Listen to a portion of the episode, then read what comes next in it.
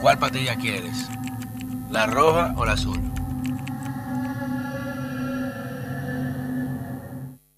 Señores, bienvenidos a otra entrega de este su canal que siempre está on fire, el cuarto bate by Fire Media, lo que está quemando ahora mismo las redes.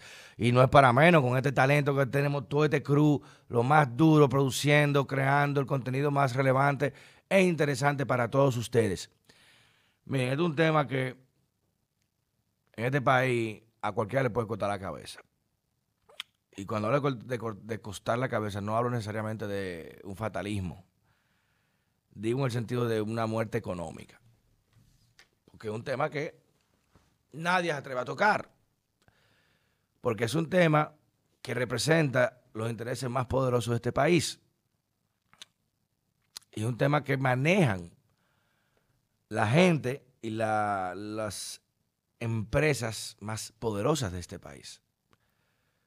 Más poderosas que los sindicatos de transporte, que son un poder más poderosa que padre de familia, más poderosa que los políticos, más poderosa que un presidente. el presidente no tiene forma de entrarle a esa gente, nadie. Y obviamente estamos hablando de las AFP, que son intocables en este país. Y yo sé que este tema es desagradable porque nadie le gusta, eh, eh, de que tú ves que le gustan los te llaman pile gente, no, tumba eso. no tengo que ver con eso me han llegado unos casos de abusos y unas cosas que están pasando que yo, y vuelvo a desahogarme. Mi padre, doctor Pedro Manuel Casal Victoria, sirvió al Estado por más de 40 años. 40 años ininterrumpido sirviendo a este Estado. Y no solamente sirvió al Estado de diferentes posiciones, sino que peleó por este país, luchó por este país en una guerra en una revolución cogió las armas a luchar por este país, que le dio una patada por el culo al momento de su muerte y que dejó a mi madre, a su esposa, sin su pensión supérstite. Merecida. No es que, bueno, que sea, no, su pensión de 45 años trabajando en el Estado. Y hasta el día de hoy, a 11 años de la muerte de mi padre, no le han dado la pensión. Y eso, en un país como este, lo que te motiva, como hablé ahorita, es hacerlo mal hecho. Porque mi padre, con una visión, yo le llamo, no quiero decirle idiota, pero ingenuo, pensó que si tú le trabajas honestamente al Estado y trabajas por tu sociedad, por tu país, el Estado te va a retribuir y que lo iba a cuidar y que le iba a dejar a su familia su pensión, que, iba, que su trabajo había valido algo, porque lo reconoce. Sin embargo, no. 45 años tirados a la basura. A la basura no, porque la historia está ahí y el honor de mi nombre es invaluable. Ayer tuve una experiencia increíble que me tocó. Estaba llorando como una niña, una Magdalena, amaneció los ojos hinchados. Pues me encontré a un joven que me había escrito hace un tiempo, que un día que lloré por mi papá en una entrevista, y me dijo que no me sintiera mal porque me contó una historia que increíble, que mi padre, él estaba en el carro con su papá, oyendo un programa, me oyó ahí, y la papá le preguntó que si era Pedro Casal, familia de Pedro Casal Victoria. Le dijo, sí, ese es su papá. Y el hombre como que empezó a llorar. Y le dijo, ¿qué te pasa, papá? Y dice, bueno, en el 97 cuando tú naciste, tuviste un problema y necesitabas una incubadora por cuatro o cinco días y en el hospital no habían. Y yo no tenía dinero para moverte una clínica. Y yo salí desesperado a la calle. Y gracias a Dios me puso un ángel en mi camino que era el papá de ese muchacho, mi papá, Pedro Casal Victoria. Y él se hizo cargo de la clínica y todo, dijo que no me preocupara por nada, que por mi hijo y ya. Y el muchacho me dijo a mí que, yo, que él estalló gracias a mi papá, que era un ángel. Eso para mí me, me desarmó. Y ya son el tipo de, testimonios que me recuerdan que por más que uno quiera hacer un maldito mal hecho para sacar ventaja como saca todo el mundo en este país, hay que mantenerse lineal. Porque mañana puede ser que sea mi hijo que le digan ese testimonio de que yo ayude a alguien a salvar una vida o que le ayude de cualquier forma. Y que, mira, tu papá hizo esto. Y es el orgullo más grande y sublime que un hombre puede sentir. con todos los millones del mundo, mucha gente no puede sentir eso de sus padres, al revés, se avergüenzan. Y para mí yo puedo salir con el pecho abierto, donde sea, llego y todo el mundo me conoce y sabe de la familia y el linaje que yo vengo. Y que somos hombres de bien. Con nuestro defecto, claro que sí, pues somos peleones, de lo que sea. Pero no hacemos daño a nadie que no se lo merezca. Y lo digo porque cómo es posible eso en un país donde 45 años un hombre ha servido al Estado, que incluso en las... Eso es lo que me da más risa, porque ya hemos hecho todo el papeleo legal, todo. Hay que esperar una resolución del IDCS, del Consejo, que se reúna porque él está en el viejo modelo, hay que pasarlo. La maldita, mire una excusa, cuando se muera mi mamá, quizá ahí salga. Después que se muera, ay, mira, ya salió. Y se lo cogió en lo cual todo otro hijo de su maldita madre. Para, para la querida, para el piscinero, se coge los cuartos de uno trabajado. Lo que más me da risa, mi papá, en las instituciones donde laboró, ministro de Finanzas, secretario de Finanzas, señor, él está la foto, ministro de Finanzas, todo de esa victoria, y no está pensionado. Director de la CDE, administrador de la CDE, está su foto en la galería de directores. Administrador, no está pensionado. Banco Central, la misma Hacienda en ese momento, Cancillería, Corde, director de Corde, mi padre, por Dios asesor económico del Senado, asesor económico del Poder Ejecutivo, de la Cámara de Diputados. y murió sin su pensión. Y otra gente se la puede estar cogiendo, se la... Nada, no hay nada que hacer hasta que un consejo se reúna, que nunca se va a reunir porque las AFP controlan ese consejo. Y nunca se van a reunir. Ni van a aprobar nada que sea en favor de los beneficios de los eh, pensionados. Nunca, no espere eso. Nadie va a sacar de su bolsillo que, bueno, sí, esta está pasando mucha lucha. Vamos a darle algo. Mentira. Mientras puedan seguir jodiendo que el Estado se haga cargo, que el Estado haga programas sociales, lo cuarto me quedo yo. Sí, atiende tú con programas sociales. Yo le doy un regalito a los políticos de vez en cuando para campaña, le pago viajes, le doy regalos para que se mantengan así. ¡Qué maldito legislador aquí, coño! Hablando de que, vulgaridad, que la ley de esto, que letra, que si la ley del compadre, que si la ley de tu abuela, que es una ley para él. ¿Y quién, coño, por qué no se reúnen en un resort a hacer una ley contra la AFP? A desmontar el esquema de beneficio que tienen. ¿Por qué no lo hacen?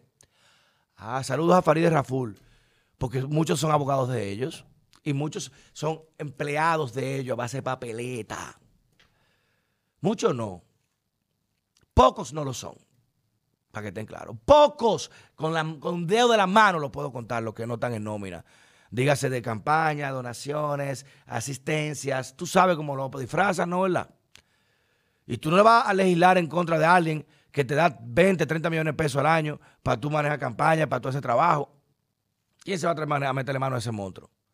Y si lo hace, te mandan a sacar con la cabeza del partido, plotado. ¿Por qué los diputados más progres y super derechos humanos y las minorías, no le meten mano a eso. Faride, José Horacio, todos los que están ahí. ¿Por qué no le meten mano a eso? Ah, investiguen para atrás. Investiguen vínculos. Vayan a los tribunales y vayan a donde lo defienden los casos de la AFP que tienen demanda. Miren quiénes son los abogados de la AFP que se rían. Y oh, pero este apellido. Ah, pero son el. Oh es la maldita doble moral de este país. Y está bueno. Porque mientras usted subió el caballo, si, el caballo no se voltea, yo sigo. Explótate el caballo ahí hasta que se explote. Y eso es lo que están haciendo el FP.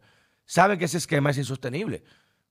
Es un abuso, es un robo, una estafa lo que están haciendo este pueblo. Gente muriendo por tres malditos pesos que le toca de su trabajo, de su vida.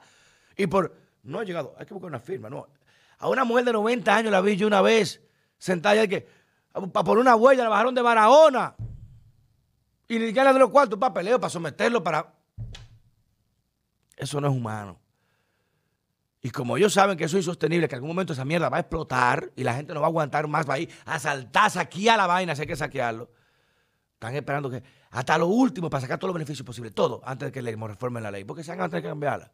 Lo que pasa es que están prolongando, prolongando, prolongando, prolongando, para lo que más que se pueda. Para sacar la mayor renta posible. A costo de vida. Porque eso es que una pensión, total, pensiones miserables, porque esa es otra. No es que te pensionado y que, bueno, miserable, hermano, que te pensiones, va a tener que buscar otro trabajo donde sea para sobrevivir. Pero ni eso te dan. Entonces, en este país hablando que si de letra, hablando que si, que si un código, que si, que si la mujer, que si el aborto, que si esta vaina, y un tema neural, que eso sí nos afecta a todos. Eso no se habla. Y el Estado es culpable de eso. Porque los políticos fue que le permitieron a esos, eh, a esos bancos manejar ese esquema al revés. Los bancos le mandan la ley. Mira, esta es ley que tienen que aprobar. Mira, así. Esta es la ley que vamos a hacer. Ahí, pan, esta es. Apruébamela. Pa, pa, pa, pa, pa, pa, pa. Pero como los diputados y legisladores tienen un sistema de pensión distinto al de los pendejos como nosotros, le importa un coño. Y tiene su pensión garantizada. Mi papá duró 45 años trabajando en el Estado y salió sin una pensión. Leonardo Mato Berrido duró un año en el maldito Banco Nacional de Vivienda y se pensionó con un millón de pesos. Un año en el BNB, un millón de pesos mensual. Dígame usted. Eso te dan ganas tú salir a, fusilar a una gente. Pon una burla en tu cara con tu cuarto. O sea, el trabajo de mi papá no valió, pero el de otro pendejo, porque es amigo de fulano, él mismo se pensionó con su millón. ¿Y cuántos casos no más hay así? Se retiran, se suben los sueldos, se pensionan, págata. Miren los últimos jueces de la Junta. Miren los jueces de la Cámara de Cuentas. Es todo el país que es así. Los pendejos somos nosotros. Los pendejos somos nosotros que aceptamos esa vaina. Y yo de ahora en adelante, el legislador que entreviste, que no me habla a mí de la AFP, he explotado. Y le voy a dar seguimiento. Vamos a hacer una lista de todo aquel que no está apoyando que se modifique la ley de seguridad social en este país. Y ustedes te sacan con 30 mil temas. No, eh, el tema Haití, el aborto, la mujer, la minoría, discriminación. Mil temas para tapar esa vaina. Ese tema no, ni por el diablo, porque se le va a ir su mayor donante. y no me importa, llame el diablo, me tenga que llamar ahora. es un tema para que me atañe personal. ¿Sabes los cuartos que dan ese FP, manito, para que ese tema no se toque en los medios? Calcúlese. ¿Por qué usted ve que ninguno de los comunicadores ni, ni programas le meten diente a eso? ¿Tú crees que eso es casualidad? Pero largo. Pero largo. Mucha gente entiende que las bocinas son para que hablen de un tema. Se le paga para que hablen de un tema. No. Las bocinas más caras se les paga para que no hablen de un tema. El que entendió, entendió. Las más caras, las más impolutas, las más radicales, los más honestos, nunca tú lo verás hablando de un tema por pago, pero tú lo verás que no hablan de un tema por pago. No me toque eso en este programa. Toma. No, mira tú, don Fulano. No, usted no, no me toque eso. Tóqueme el tema de ti mejor. Hable lo que usted quiera menos eso. Y ahí te buscan 10 mil temas para hablar menos ese. Triste realidad. Pero lo que hay que hacer es buscar su cuarto, hermano, y paga una pensión en Colombia, que hay un sistema muy chulo allá que usted puede acceder. Creo que en Estados Unidos también, que son pensiones privadas, ahorre, porque este país, hermano,